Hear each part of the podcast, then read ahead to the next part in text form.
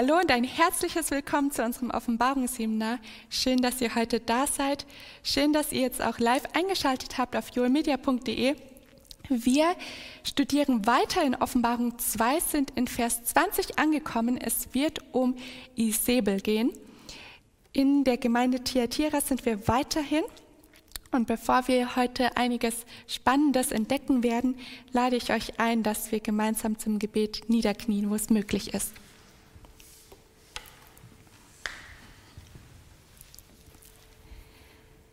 Unser Vater im Himmel, danke, dass wir jetzt Offenbarungsseminar haben können. Vater, es ist jeden Tag ein Wunder, dass wir aufstehen können und es ist auch, ja, es hat einige Wunder gebraucht, dass wir heute hier sein können. Aber du hast es möglich gemacht. Und ich danke dir auch für dein Wort, das wir haben, dass wir in Freiheit studieren dürfen. Danke, Herr, dass du uns auch Verständnis dazu gibst. Wir bitten dich um den Heiligen Geist, denn ohne dich können wir nichts tun, nichts verstehen, nichts anwenden. Und wir brauchen deinen heiligenden Einfluss in unserem Leben, dass wir verändert werden. Danke, Vater, dass du das auch möglich machen möchtest. Danke, dass du es möglich machen wirst. Amen.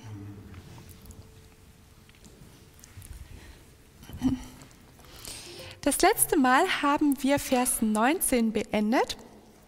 Da ging es um ja, die Vorzüge, die die Gemeinde Thyatira hatte, die Gläubigen dort.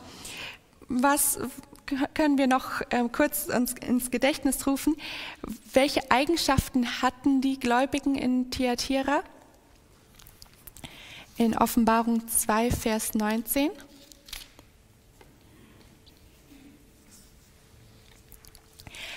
Sie hatten, in Offenbarung 2, Vers 19 hatten wir davon gelesen, sie hatten die Liebe, oder?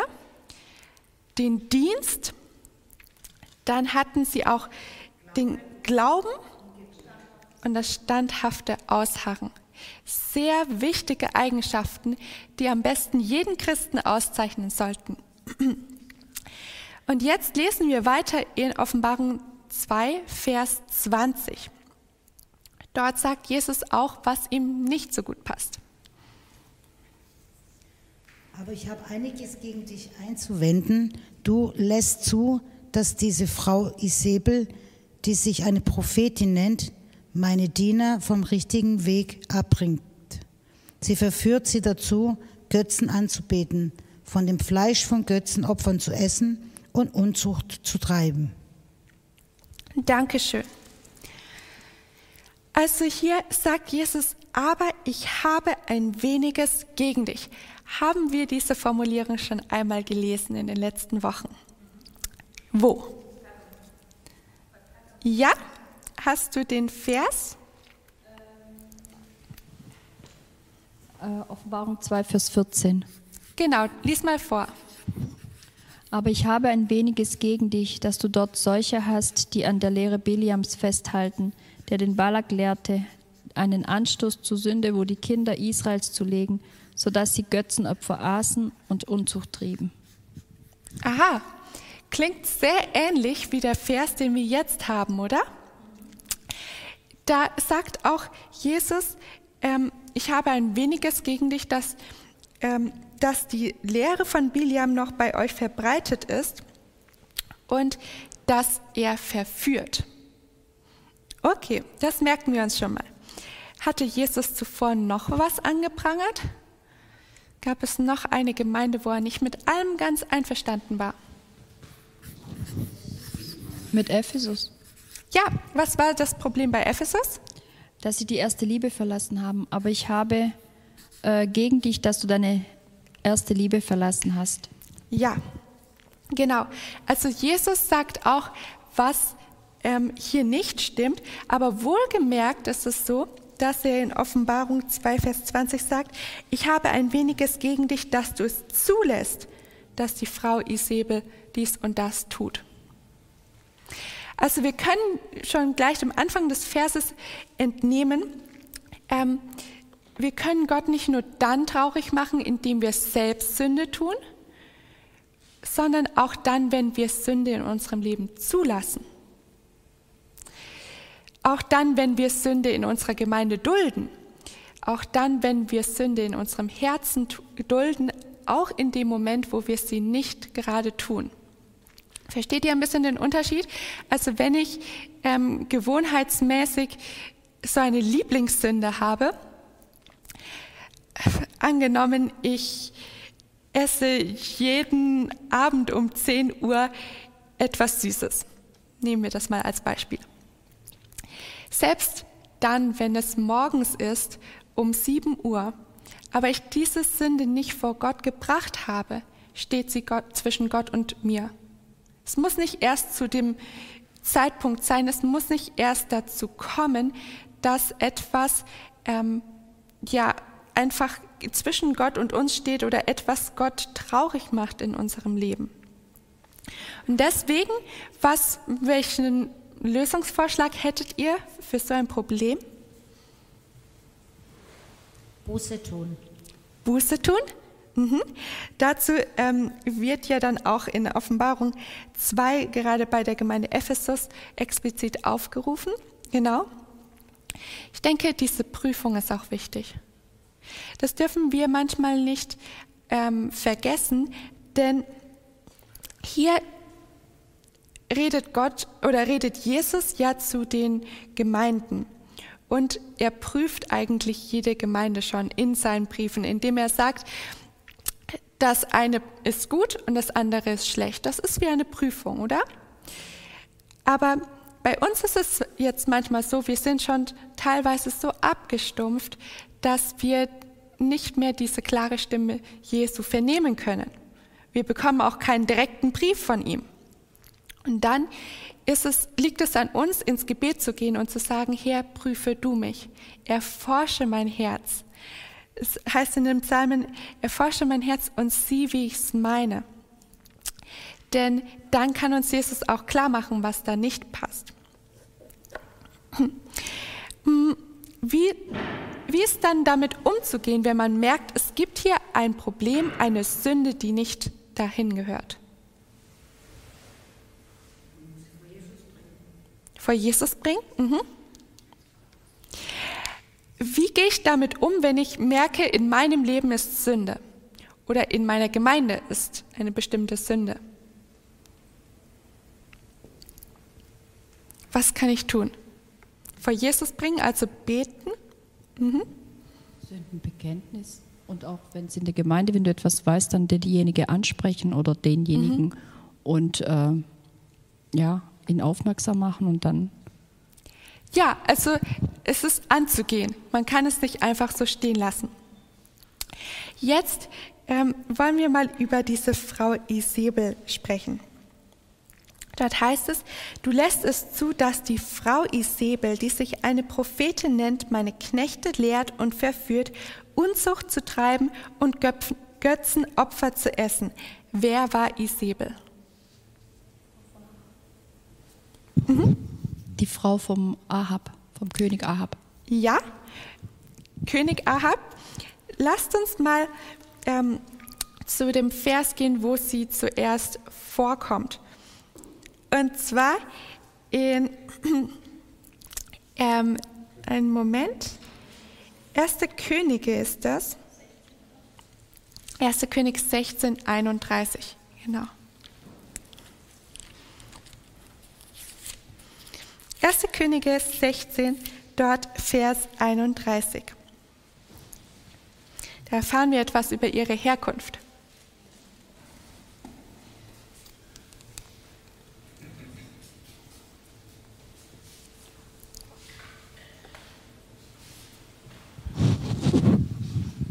Und als genügte es noch nicht, ein Leben wie Jerobim, der Sohn Nebats, zu führen, nahm er auch noch Isbel, die Tochter von Erb, Erbbaal, dem König von Sidon, zur Frau und begann den Baal anzubeten. Mhm. Also hier kommentiert der Schreiber, dass es so ungefähr, er sagt, war das nicht schon genug Sünde, die Ahab getan hat? Und jetzt, eins obendrauf, heiratet er auch noch diese Frau. Was war das Problem daran, dass Ahab Isabel geheiratet hat? Kann man sich nicht frei aussuchen, wen man heiratet?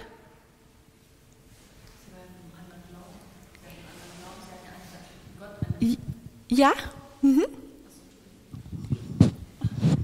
Sie hat einen anderen Glauben gehabt, sie kam aus einem anderen Volk, sie hat äh, was ganz anderes gemacht als jetzt der König von Israel. Ja, ja, genau. Du wolltest auch noch etwas dazu sagen? Ja, sagt ja schon hier den Namen. Ne? Ähm, die, die Tochter Ed Baals, das kommt mhm. vom Baal, mhm. ja, und äh, ja, sie war eine Baals Anbetung, Anbeterin, eine Prophetin, ja, von denen eine Leiter der Prophetin, so wie man sagt, von Baals. Ja. Wir, wir, später in der Geschichte, dann kommt, wenn Elia kommt vor, dann, ja. Genau, ja, genau. Ist, damals hatten sie ein großes Problem mit ähm, Baalsanbetung.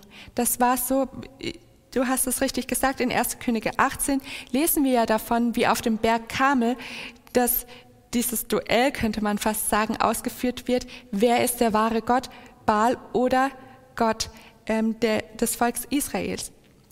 Du wolltest noch was sagen? Ich wollte, ich wollte sagen, am Anfang, vor der Seenflut, sind ja die Götter, also die mhm. Gläubigen, sage ich mal, zu den Ungläubigen hin. Mhm. Und das war auch nicht gut. Und hier wiederholt sich das praktisch wieder, die Geschichte. Ja, und vor allen Dingen hatten die Israeliten klare Anweisungen bekommen dahingehend lesen wir mal 2. Mose 34 und dort die Verse 12 bis 16. 2. Mose 34, Verse 12 bis 16.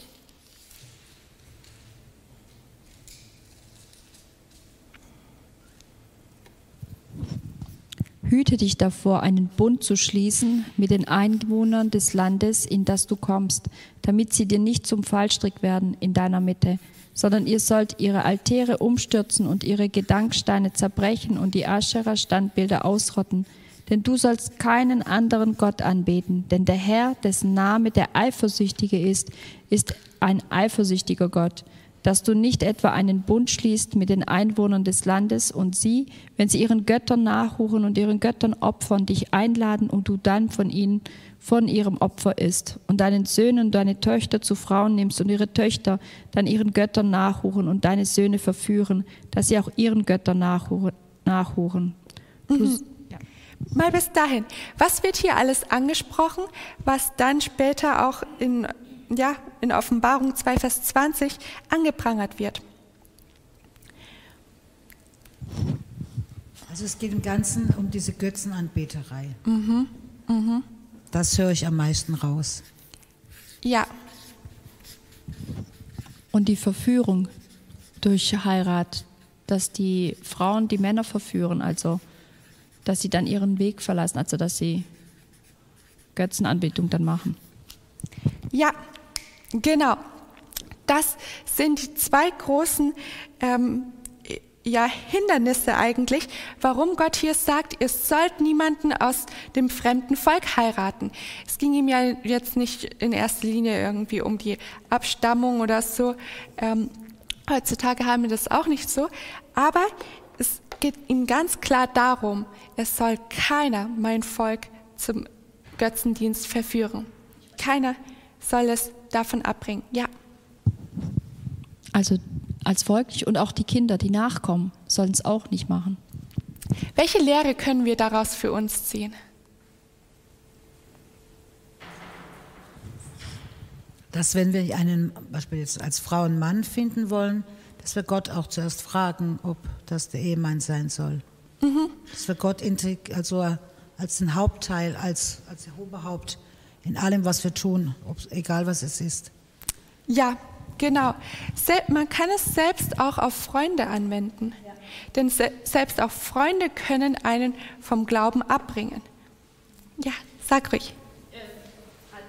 Okay, es hat sich erledigt.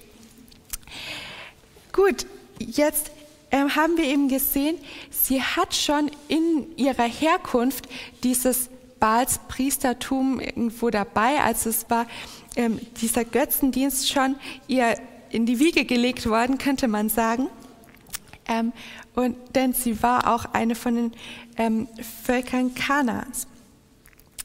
Aber wir sehen auch in den Geschichten, die uns von Isabel überliefert worden sind, dass sie nicht nur der Herkunft ähm, wegen eine äußerst ungeeignete Ehefrau war, sondern auch durch ihren Charakter. Und da sehen wir in 1. Könige 21 zum Beispiel die Geschichte von Naboth. Die Geschichte, ähm, in der Ahab den Weinberg von Naboth sieht und er merkt, ah, der ist in der Nähe von meinem Palast, ha, eignet sich doch super für einen Kräutergarten. Und ähm, Ahab möchte einen Kräutergarten dort anlegen, deswegen fragt er Naboth, kann ich dein Feld haben, äh, deinen Weinberg haben? Aber was ist Naboths Reaktion darauf? Er will es nicht verkaufen, er will es auch nicht eintauschen. Er sagt, das ist ähm, Familienerbe, das gebe ich nicht her. Und wie reagiert dann Ahab? Es, ja? Er war ja, ähm, verbittert und ähm, ja, sauer, aber er kam nach Hause. Ja, ja genau, er das kam nach Hause und man muss es ihm schon angesehen haben, ja. dass hier einer nicht bekommen hat, was er eigentlich wollte. Ähm, denn er war sehr schlecht gelaunt und Isabel fragt ihn dann, warum bist du so traurig? Was ist mit dir los, dass du nicht mal essen willst? Ähm, und Ahab erzählt ihr dann, dass Naboth diesen Weinberg nicht hergeben wollte. Was ist Isabels Vorschlag daraufhin? Dass sie es in die Hand nimmt. Aha, lasst uns mal ähm, 1. Könige 21 und dort die Verse 7 bis 10 lesen. 1. Könige 21, 7 bis 10.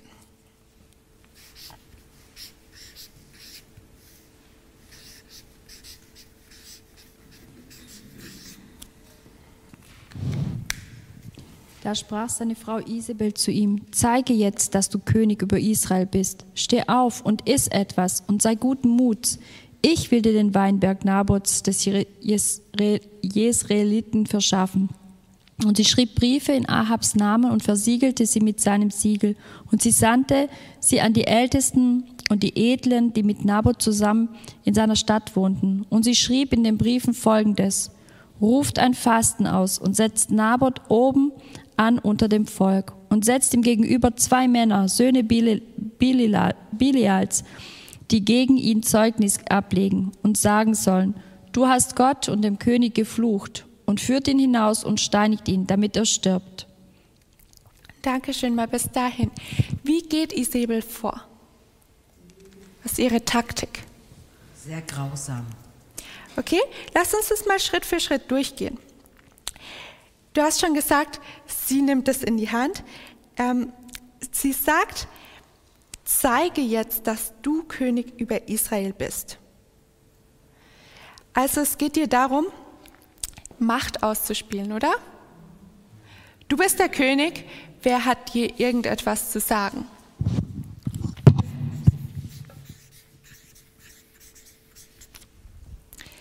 Ja. Dahinter ist ja eine ganz interessante Idee weil der Naboth darf den gar nicht verkaufen. Das Gesetz Gottes verbietet explizit, dass man sein Erbe dauerhaft verkauft. Ähm, das heißt, wenn sie sagt, zeig, wer König ist, impliziert das eigentlich, zeige, dass du als König über dem Gesetz stehst, dass du dich als König in deiner Macht über göttliche Anordnung hinwegsetzen kannst. Und das ist super interessant, weil das natürlich ein Gedanke ist, der dann für die antitypische Auslegung von Isabel ganz entscheidend ist. Ja, politische Macht über Gottes Gesetze hinweg haben mhm. zu wollen. Mhm. Ja, das ist, ich denke, die Macht ist schon mal ein, ein, wichtiger Hinweis, den wir hier haben, aber das ist noch so ähm, die Note obendrauf. Also es geht hier ähm, über Gottes Gesetz oder Gottes Anweisungen ähm, sich hinwegzusetzen. Okay, was macht sie noch? Was macht Isabel noch? Sie, Oh, sie schmiedet einen Lügenplan. Okay? Ja. Lasst uns mal äh, chronologisch vorgehen. Also, was ist ihr Plan? Sagt, zeige jetzt, dass du König über Israel bist. Steh auf und iss etwas und sei guten Muts. Ich will dir den Weinberg Nabots des Israeliten verschaffen. Das ist das, was du vorhin gesagt hattest, oder? Sie sagt, ähm, du hast es nicht hinbekommen, jetzt werde ich tätig und ich werde es schaffen. Also auch eine, ein gewisses Maß an Egozentrik, oder? So auf sich bedacht. Ja. Aha. Christopher. Das ist auch wieder interessant dann für die Offenbarung, weil wir haben hier einen Mann und eine Frau. Mhm. Der Mann ist der König, die Frau hat das äh, Steuer in der Hand. Ähm, und wenn wir dann an Offenbarung 17 denken, da sehen wir auch dann eine Frau, die ein Tier, das äh, mhm. das Königreich äh, reitet und die Zügel in der Hand hält. Ähm, Frau, Symbol für die, für die Kirche. Mhm. Ähm, also das ist auch interessant, nicht wahr? Dass, dass sie im Hintergrund ähm, in seinem Namen dann äh, diese ganze Sache lenkt. Ja, da kommen wir später auch nochmal drauf. Ähm, das ist wirklich ein äh, interessanter, wichtiger Hinweis, denn hier wiederholt sich etwas, was sich schon einmal in der sehr frühen Menschheitsgeschichte wiederholt hat. So viel nur dazu. Okay, also sie sagt, ja, sie kann es machen. Das ist, ja, ich weiß gar nicht, wie ich es ausdrücken soll, auch sehr viel Selbstbewusstsein, das sie hier an den Tag legt, oder? Okay, wie geht es dann weiter? Sie schreibt Briefe in Ahabs Namen. Mhm. Mhm. Ja, sie schreibt Briefe.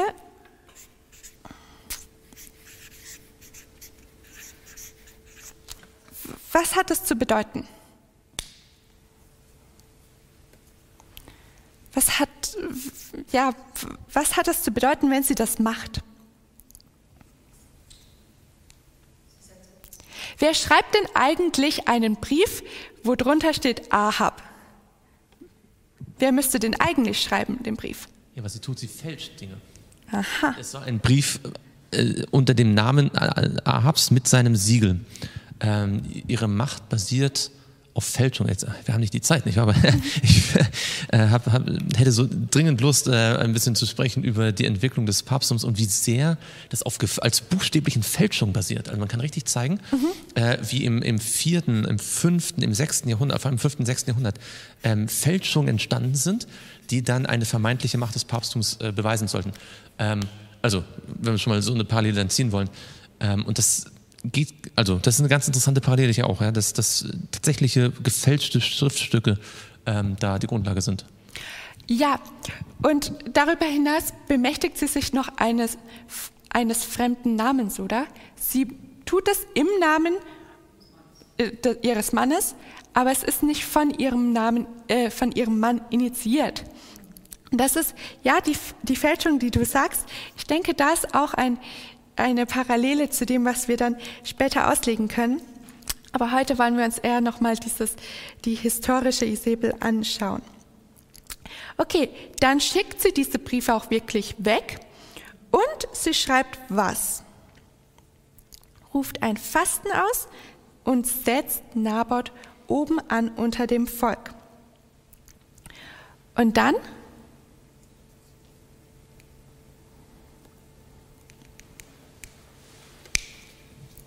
setzen sie zwei Schocken, das ihn töten sollen. Mhm. Also ein Mordauftrag. Mhm. Ja. Das Beeindruckende hier wiederum ist, dass es im Namen Gottes geschieht. Ruft ein Fasten aus, das ist eine religiöse mhm. Veranstaltung, mhm. und dann wird dem äh, Naboth vorgeworfen, gegen Gott gesündigt zu haben. Das heißt, sie ähm, oder diese Staatsaktion ähm, erweckt den Eindruck, Gottes Ehre wiederherstellen zu wollen. Mhm.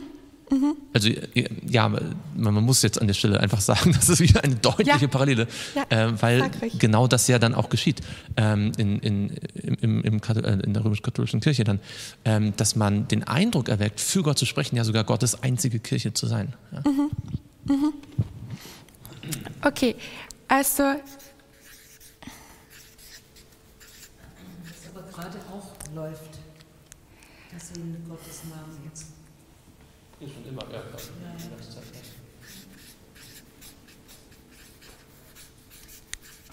Okay, wir haben hier eine Aktion, die religiös ist, dieses Fasten eben. Und es ist auch, vorhin ist es gefallen, eine Lüge. Eine Lüge, die sie hier ähm, schmiedet. Denn sie bestellt falsche Zeugen. Das ist auch interessant.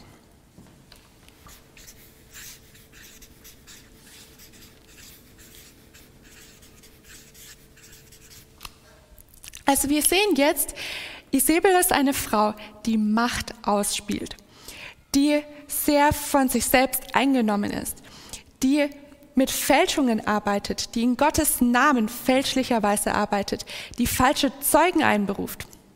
Eine Frau, die Intrigen schmiedet, ähm, allerhand, wo man nicht mehr sagen kann, naja, vielleicht, hat's, vielleicht ist ihr da ein Fehler unterlaufen oder sie, war, sie hat Gott halt nicht so gut gekannt. Nein, sie hat das ganz schön auf dem Kerbholz. Jetzt ähm, kommen wir nochmal zurück zur Offenbarung 2, Vers 20, denn da steht ja jetzt noch mehr über Isabel. In Offenbarung 2, Vers 20 heißt es, die Frau Isabel, die sich eine Prophetin nennt, vorhin hatten wir das schon mit dem Baal schon ein bisschen anklingen lassen, meine Knechte lehrt und verführt, Unzucht zu treiben und Götzenopfer zu essen. Und jetzt ist die Frage, sind das Merkmale von dieser Isabel, von der wir gerade gelesen haben, aus der Geschichte Nabots?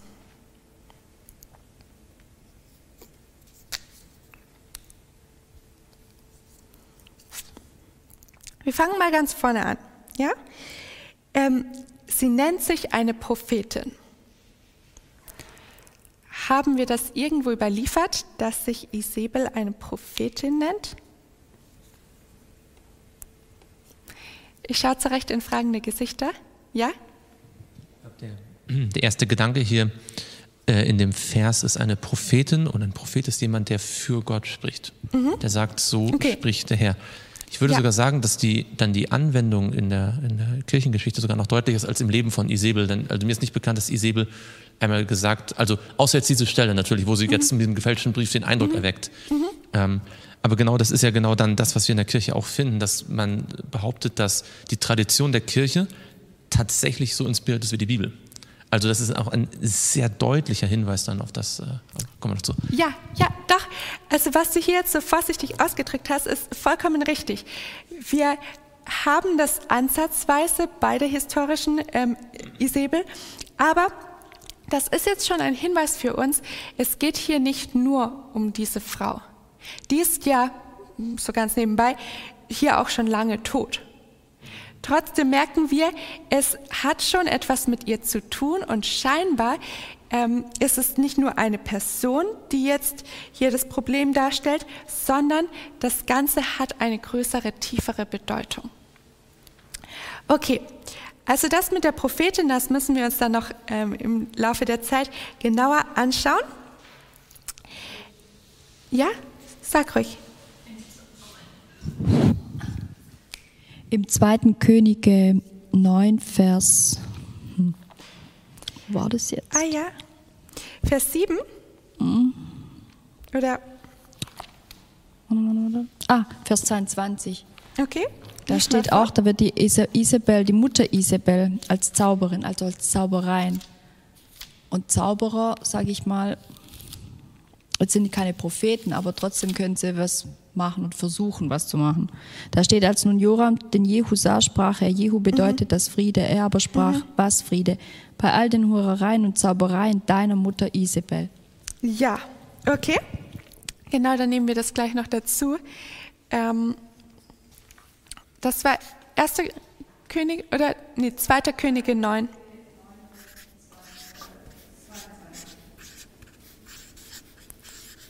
Dankeschön. Das sagt uns auch schon noch mal einiges über Isabel aus.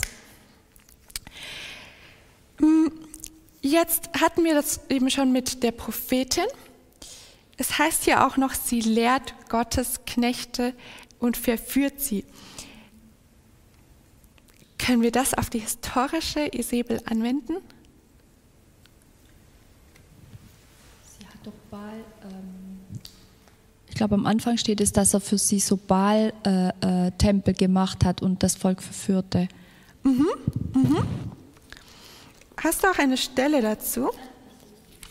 Okay. Wer ist denn mit Gottes Knechten gemeint? Das kann, kann man sich unter der Bezeichnung vorstellen. Gottes Volk. Mhm. Ja.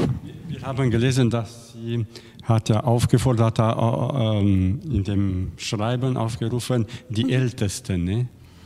Ah ja, da können wir noch mal äh, drauf zurückkommen. In dem Text schauen, ja, ja, in, in äh, 1. Könige. In 1. Könige 21? Äh, 21, ja. An wen das Schreiben erging, das habe ich jetzt gar nicht, gar nicht so ähm, bemerkt. Ruft ein Fasten aus ähm, unter dem Volk, oder?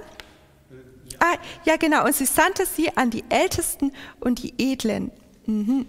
Ja, das ist. Und hier steht ja in Offenbarung, das hat er versucht, auch die Knechte, Knechte zu, äh, zu, äh, zu verführen. Ne? Mhm. Zu verführen. Mhm. Das, ja. Ich denke, das hängt auch wieder mit ihrer Macht zusammen. Weil äh, als ja als König, sie hat das ja im Namen von Ahab gemacht, ähm, da geht man nicht zuerst an das niedrige Volk, sondern man hat ja auch noch Menschen zwischen sich und dem Volk und es läuft vieles über sie ab. Zeigt uns auch, wir müssen vorsichtig sein, wenn wir etwas von Obrigkeiten einfach so übernehmen.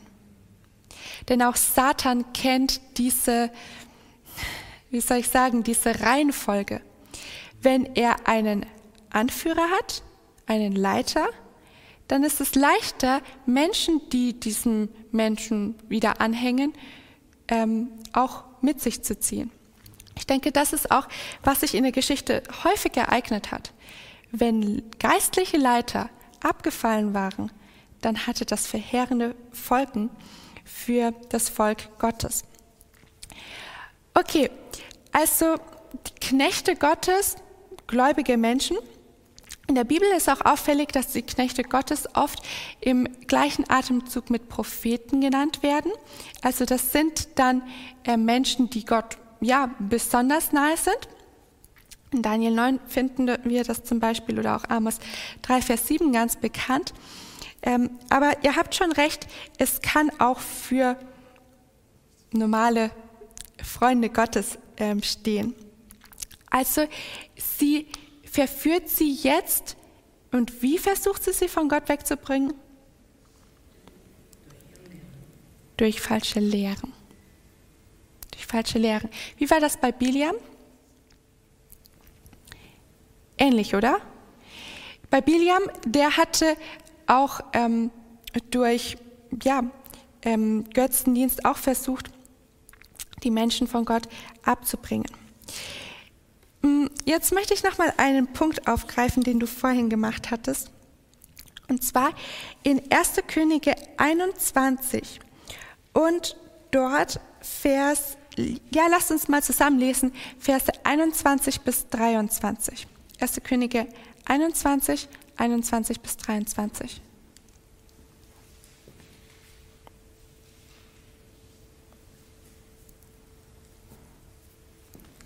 Und ich bringe Unglück über dich und lösche dich aus.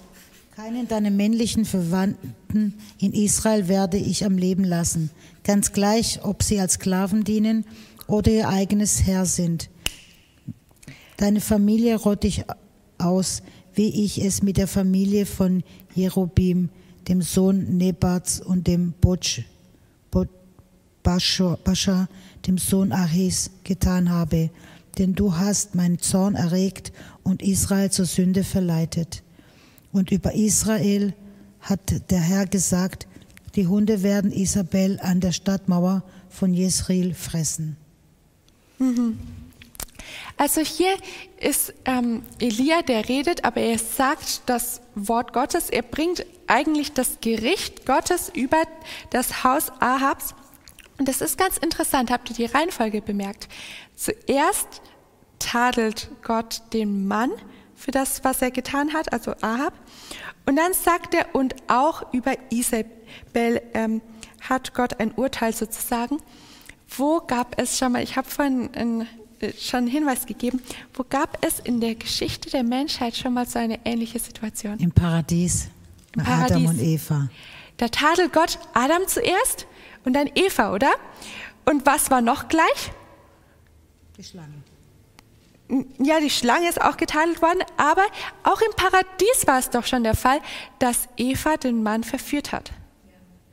In dem Moment, wo es sie das Sagen hatte. So, ähm, in dem Moment, wo jetzt hier Isabel als Frau das Ruder ergreift, ähm, passiert etwas, was nicht nach Gottes, ähm, ja, nach Gottes Wohlgefallen ist.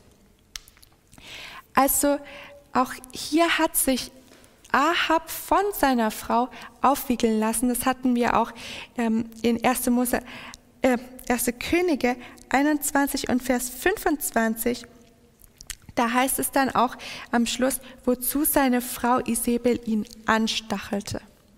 Auf dieser Ehe lag kein Segen und somit auch nicht auf dem äh, Leben von Ahab und Isabel. Lasst uns auch dazu mal noch den Matthäus 18 aufschlagen. Ich denke, das passt in dem Zusammenhang ganz gut. Matthäus 18 und dort die Verse 6 und 7.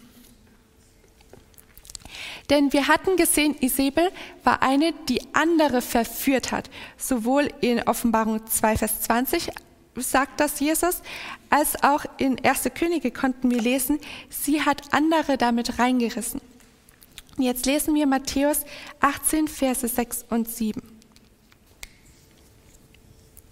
Wer aber eines dieser Kinder, die mir vertrauten, vom rechten Glauben abbringen, für den wäre es besser, würde mit einem schweren Müllstein um den Hals ins Meer geworfen werden. Schreckliches erwartet die, die andere zur Sünde verführen. Die Versuchung, Böses zu tun, wird es immer geben. Doch dem, der andere in diese Versuchung bringt, wird es schlimm ergehen.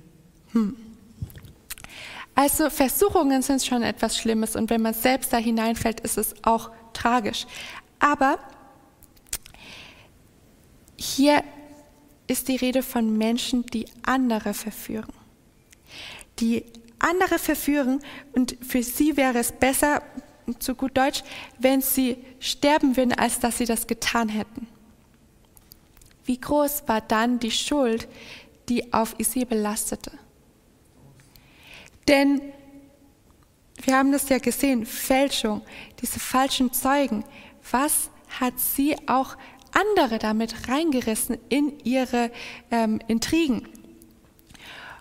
Und ich denke, auch das können wir ähm, dann später im übertragenen Sinne sehen, aber lasst uns das noch ein bisschen aufschieben, dass wir das dann ähm, später gemeinsam angehen können.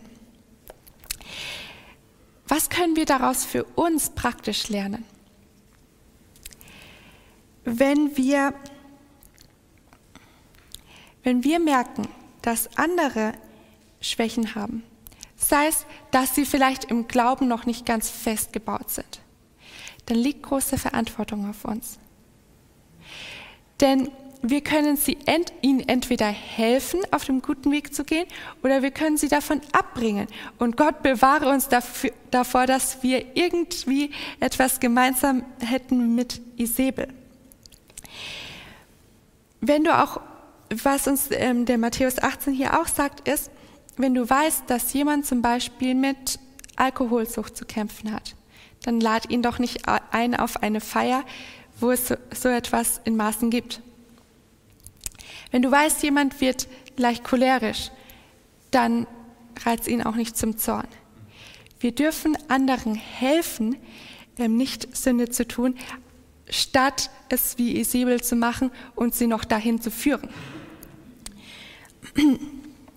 Dann lasst uns jetzt noch zum Schluss, das war jetzt heute nur die Einführung von Isabel, es wird wirklich noch einiges kommen, 1. Korinther 8 und dort die Verse 10 bis 12 lesen. 1. Korinther 8, Verse 10 bis 12.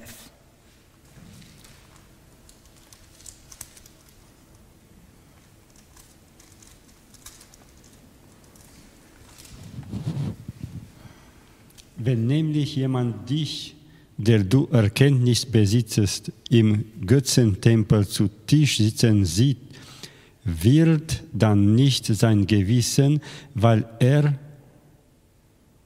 wird dann nicht sein Gewissen, weil er schwach ist, so erbaut werden, dass er das Götzenfleisch genießt.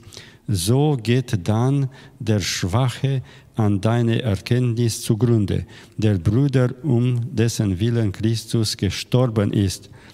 Äh, zwölf auch? Mhm. Wenn ihr euch in dieser Weise an den Brüdern versündigt und ihrem schwachen Gewissen einen Schlag versetzt, so frevelt ihr gegen Christus. Danke.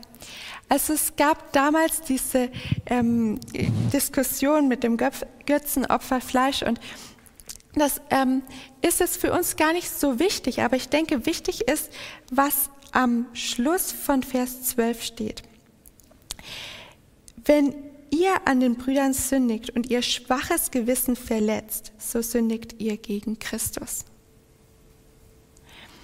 Was die Säbel getan hat, war deswegen gravierend und grausam, weil sie hat das nicht nur gegen Menschen in ihrem Umfeld getan, nicht nur gegen Naboth, der wenig ausrichten konnte in seiner Lage, sondern sie hat damit Christus sozusagen einen Schlag versetzt. Und das werden wir auch sehen. Bei all dem, was sie Böses getan hat, ist, dürfen, wir, dürfen wir darauf achten, was hat das mit Jesus gemacht. Deswegen schreibt auch Jesus dann recht lange und ausführlich über ihre Gräueltaten in Offenbarung 2, denn das berührt ihn. Das lässt sie nicht kalt. Und so dürfen wir doch sehen, auch wenn, letzte, letztes Mal hattest du schon angesprochen, auch wenn das eine lange Zeitperiode war, wo Menschen, gläubige Menschen ähm, unter diesem ähm, Joch des Papsttums waren, dann hat das doch Jesus nicht kalt gelassen. Er hat das gesehen, er musste das ertragen, aber er sagt auch, ihr braucht das nicht zu erdulden. Ihr könnt anders sein, ihr könnt zu der ersten Gruppe gehören, die die Liebe, den Dienst, den Glauben haben. Und Gott möge uns helfen, dass auch wir standhaft sein können, auch wenn so manche Intrigen geschmiedet werden ähm, in dieser Welt. Lasst uns jetzt noch zum Abschluss beten, bevor wir dann ähm, ja, in den nächsten Wochen hier weiter einsteigen.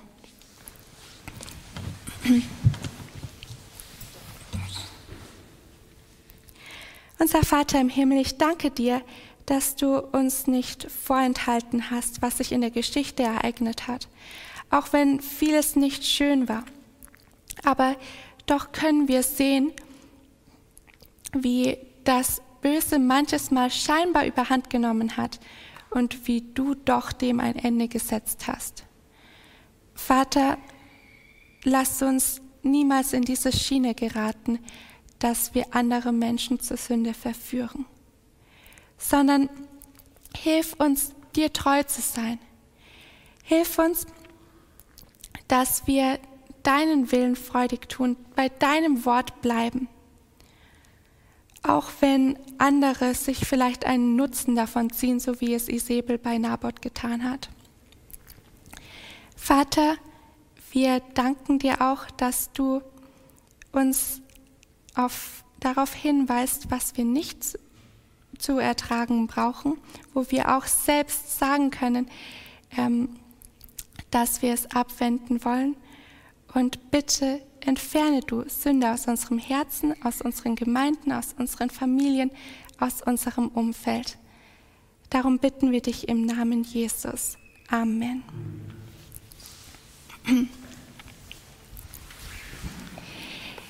Ihr Lieben im Livestream, nächste Woche wird es ähm, kein Offenbarungsseminar geben. Wir machen eine Woche Pause, wünschen euch ähm, dementsprechend dann auch einen guten Rutsch ins neue Jahr, wie man immer so schön sagt.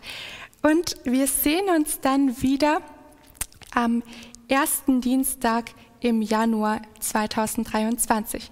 Bis dahin, Gottes reichen Segen euch.